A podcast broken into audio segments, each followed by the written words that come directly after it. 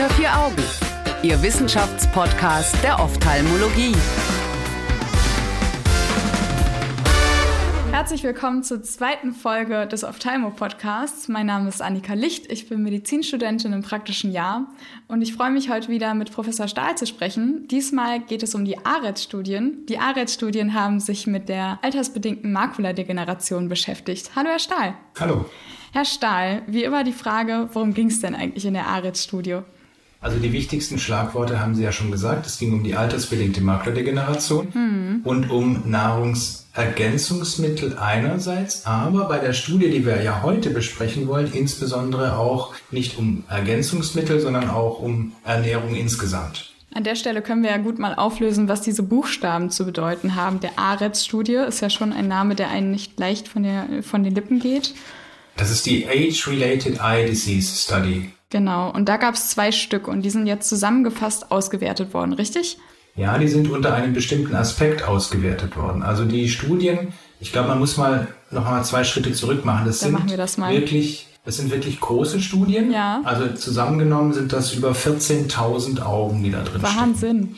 Und sie sind auch über lange Zeit gelaufen. Also wir sind jetzt schon zehn Jahre AMD-Progression stecken quasi in diesen Studien drin. Mhm. Und das ist jetzt ganz unabhängig von Nahrungsergänzungsmittel oder Ernährung. Das finde ich ist ein echter Mehrwert aus diesen Studien. Es sind kontrollierte Studien mhm. über zehn Jahre an 14.000 Augen mit AMD. Das gibt's sonst nicht in dieser Datenqualität. Und jetzt ganz unabhängig von Nahrungsergänzungsmitteln kommen in diesen Studien ganz wichtige Erkenntnisse raus. Zum Beispiel die Frage, naja, wie wahrscheinlich ist es denn, dass jemand von einer Intermediate AMD, also so diesen mittelgradigen Stadien, zu den Spätformen, feucht oder trocken, voranschreitet. Mhm. Sowas können Sie aus diesen Studien rauslesen. Das ist, wenn ich es richtig im Kopf habe, glaube ich, etwa ein Drittel der Patienten, die sind von mittelgradig zu schwerer, also Late AMD voranschreiten über diesen Zeitraum zehn Jahre. Ja. Das sind schon mal wichtige Informationen, die wir ohne solche Studien gar nicht hätten. So, und dann ist die nächste Frage, die sich die Autoren der Studie damals gestellt haben, als sie ARETS 1 und dann ARETS 2 aufgelegt haben, war neben der Progression der AMD eben, was können wir machen, dass diese Progression langsamer wird? Mhm. Und da wurden eben verschiedene Konzepte dieser Nahrungsergänzungsmittel untersucht, die Sie gerade schon erwähnt hatten. Und das ist eben auch ein wichtiger Stellenwert. Es gibt ja diese ARETS Supplements, die kennen wir alle, die basieren eben auf diesen Studiendesigns. Und dann gibt es 120, 150, 200 andere, die sich in der Zusammensetzung unterscheiden und die eben nicht genau auf diesen ARETS-Zusammensetzungen basieren. Und für diese muss man leider sagen, naja, treffen die ARETS-Aussagen wahrscheinlich nicht so genau zu und ist die Datenqualität eben auch nicht so hoch, sodass man, wenn man über diesen schwierige, dieses schwierige Thema Nahrungsergänzungsmittel oder Ernährung und AMD spricht, dann hat man bei dieser Studie oder bei diesen zwei Studien einfach die höchste Datenqualität. Und deshalb haben wir uns das heute ausgesucht. Okay. Wie genau wurden diese Daten denn erhoben, wenn man über die Ernährung spricht? In den Primärpublikationen aus den Studien, die ja schon äh, vor Jahren veröffentlicht wurden, da hat man eben untersucht, wie wirkt sich die Nahrungssupplementation aus. Also mal platt gesagt, ich esse jeden Morgen zum Frühstück meine ARES-Supplement-Tablette. Mhm was macht es mit meinem AMD-Progressionsrisiko. Die Studie, die wir heute angucken, die jetzt ja auch gerade erschienen ist im März, die hat sich angeschaut, unabhängig von der Supplementation, also von dem Einnehmen der ARETS-Pille, mhm. wie hat sich denn die Ernährung grundsätzlich auf die AMD-Progression ausgewirkt? Und das wurde mit Fragebögen erhoben in den Studien. Für wie valide halten Sie Fragebögen generell, wenn es um Ernährung geht? Ich wusste schon, dass Sie die Frage stellen werden. Das ist auch eine ganz wichtige Frage. Ähm, und Ihrem Unterton kann man ja auch schon ein bisschen die, äh, die Antwort entnehmen. Hm. Natürlich sind Fragebögen nie das valideste Instrument. Natürlich würden wir alle lieber einen, einen Meterstab oder eine Waage nehmen und das aufs Gramm genau bemessen, was dieser Patientin da jetzt genau gegessen hat, wie groß der Fisch war oder wie, wie schwer der Hamburger war. Das kommt natürlich alles in den Fragebögen nicht raus. Und das ist natürlich eine methodische Schwachstelle jeder Studie, die mit Fragebögen arbeitet. Ja. Aber in bestimmten Bereichen geht's nicht anders. Und der Vorteil war natürlich, man konnte das sehr lange durchführen und die Patienten haben das mitgemacht. Ne? Genau, man kann es lange durchführen und sie haben natürlich über die große Zahl an Patienten und über die lange Dauer den Nachteil oder die Ungenauigkeit der Fragebögen ein Stück weit wieder auch rausgemittelt. Ja. Mhm. Was Sie an methodischer Schwäche in den Fragebögen haben, können Sie zum Teil wenigstens durch die große Zahl ausgleichen. Das kann man, glaube ich, schon sagen. Und das andere ist, die Fragebögen waren ja auch wirklich gut gemacht.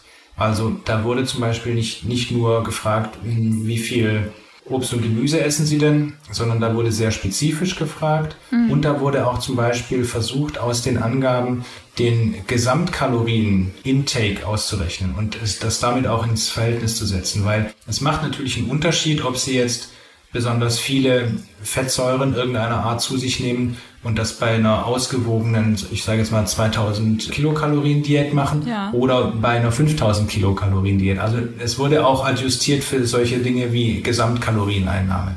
Okay. Was aber nicht abgefragt wurde, zum Beispiel, waren so Dinge wie Sport und Bewegung. Das Ach. waren wirklich das waren wirklich Food Questionnaires. Also es wurde jetzt nicht auch noch geguckt, wie gesund verhält sich der Patient denn trotzdem nebenher noch neben seinem Essen. Das wäre vielleicht noch ein methodisch interessanter Ansatzpunkt gewesen, den man dazu hätte auswerten können. Wo wir bei methodisch interessant sind, das ist ja ein schönes Stichwort.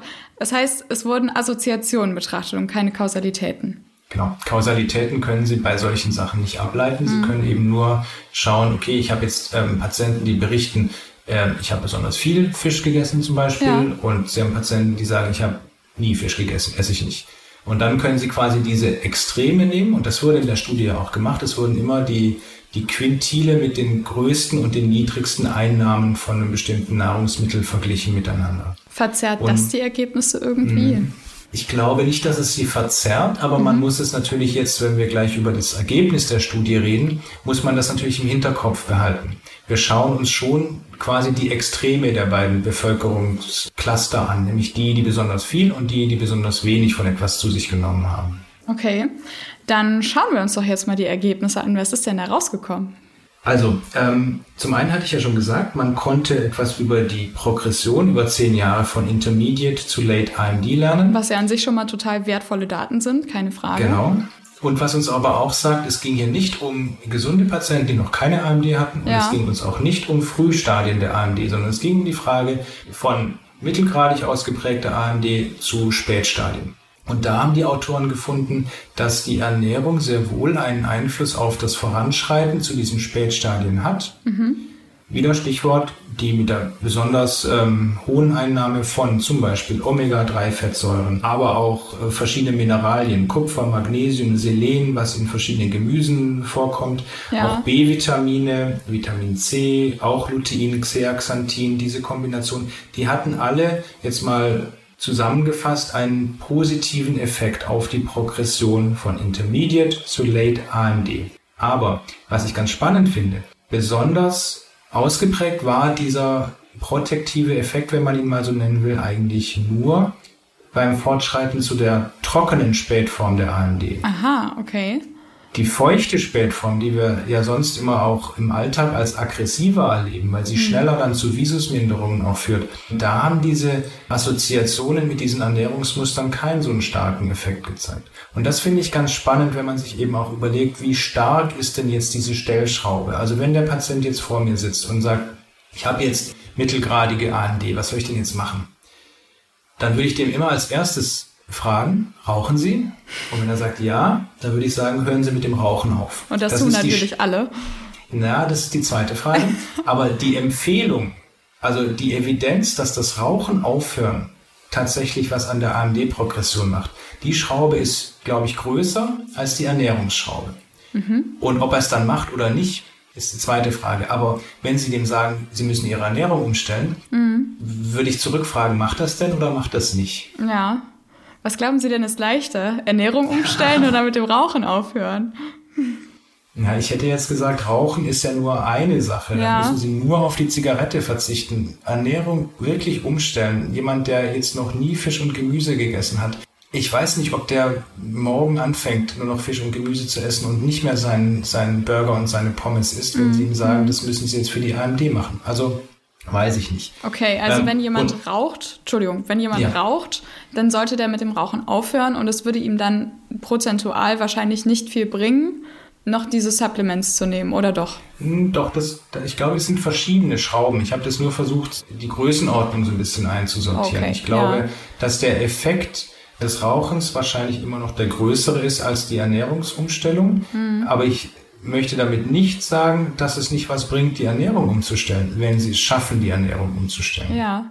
Vielleicht kommt das Rauchen dann ja auch irgendwann mal hinterher, wenn man merkt, was ein schönes Körpergefühl ist. Wer weiß. Genau, das wäre natürlich das Beste, dass sie beides schaffen. Ja. Aber also was hier rauskam, ist gerade eben für die Progression zu den trockenen Spätstadien. Mhm. Da scheint es einen Effekt zu haben, diese Assoziation mit diesen Ernährungsmustern. Nicht so sehr zu den feuchten Spätstadien. Was auch rauskam, Entschuldigung, das ist noch ein zweiter ähm, Aspekt, der aber auf die gleiche Linie spielt. Ja. Die haben ja auch die Assoziation mit den genetischen Risikoallelen angeschaut. Genau. Es gibt ja diese bekannten Risikoallele, Komplementfaktor H oder ARMS2. Und als ich die Studie gelesen habe, habe ich so ein bisschen gehofft, naja, vielleicht kommt da ja raus, der Effekt dieser Nahrungseinflüsse ist besonders groß bei den Risikoallelen. Mhm. Es kommt aber genau das Gegenteil raus. Der Effekt war bei den Patienten am messbarsten, die die Nicht-Risikoallele hatten. Okay. Und das ist für mich von der Logik her wieder das gleiche wie bei der trockenen Spätform und der feuchten Spätform.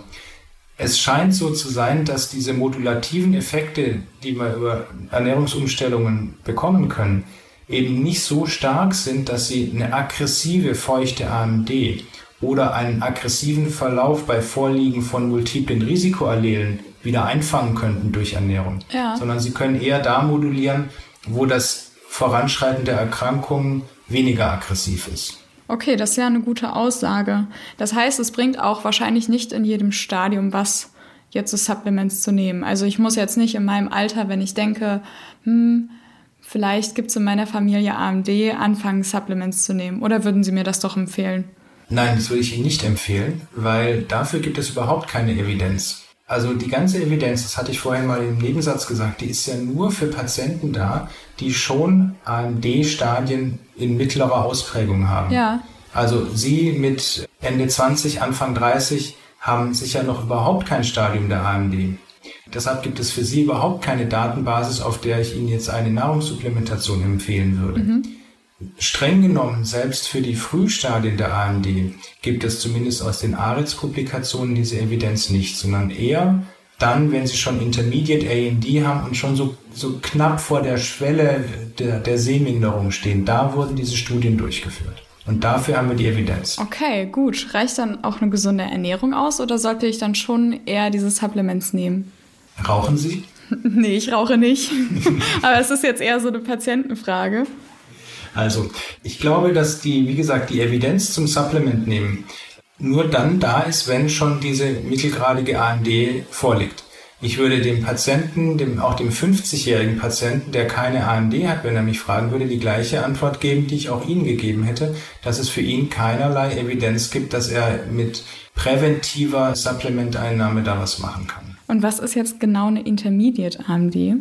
Ja, das sind eben die Stadien, bei denen Sie schon konfluierende weiche Drusen haben beispielsweise oder bei denen Sie am Partnerauge dann schon eine fortgeschrittene AMD haben. Ja. Also die Augen, bei denen man quasi schon Angst hat. Da kommen jetzt gleich die visusmindernden Stadien, eben geografische Atrophie oder feuchte Makuladegeneration. Und dass das Studiendesign so war, ist ja auch klar, warum.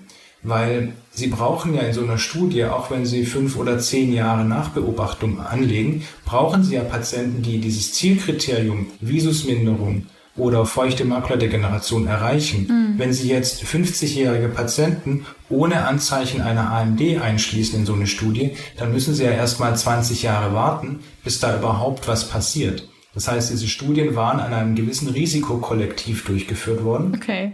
Und dieses Risikokollektiv waren eben diese Patienten mit den mittelgradigen AMD-Ausprägungen. Und bei denen scheint Nahrungssupplementation und gesunde Ernährung eben schon, wenn auch nicht die größte, aber doch eine Stellschraube zu sein. Herr Professor Stahl, das war sehr interessant. Ich habe noch eine Frage zum Schluss.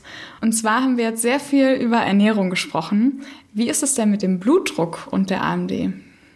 Ja, da gibt es noch weniger gute Daten als zur Ernährung und der AMD. Also natürlich gibt es viele Untersuchungen zur Korrelation von kardiovaskulären Erkrankungen generell. Nicht nur der Blutdruck, sondern auch Arteriosklerose, mhm. Blutfettwerte. Da gibt es sehr viel. Die Datenqualität ist da aber gemischt, würde ich mal sagen. Also wir haben schon mit den ARETS-Studiendaten Daten, die besser sind als das meiste aus den anderen Assoziationen, die wir so haben. Herr Professor Stahl, vielen Dank auch heute wieder für Ihre Zeit. Danke auch den Zuhörern fürs Einschalten und unserem Sponsor Bayer für die Unterstützung in diesem Themenmonat. Alle Studien zu diesem Thema finden Sie auf unserer Homepage unter vieraugen.org. In der nächsten Folge sprechen wir über das diabetische Makulaödem und fragen uns, behandeln oder nicht und wenn ja, wie. Wir freuen uns, wenn Sie auch dann wieder einschalten. Bis dahin eine gute Zeit. Unter vier Augen eine Produktion der CareCom GmbH unter der Leitung von Prof. Dr. Alireza Mirshahi und Tobias Kesting.